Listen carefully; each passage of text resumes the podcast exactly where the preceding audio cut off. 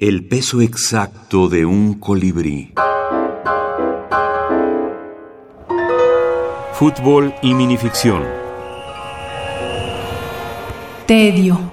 Armando Alanís, México. Aburridos, ni los futbolistas, ni el público, ni el árbitro se dieron cuenta cuando el balón se metió en un hoyo.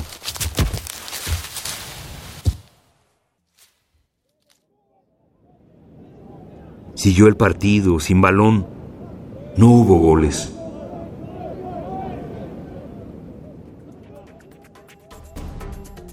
Fútbol en breve. Microrrelatos de Yogo Bonito, selección, comentarios y estudio, Aldo Flores Escobar.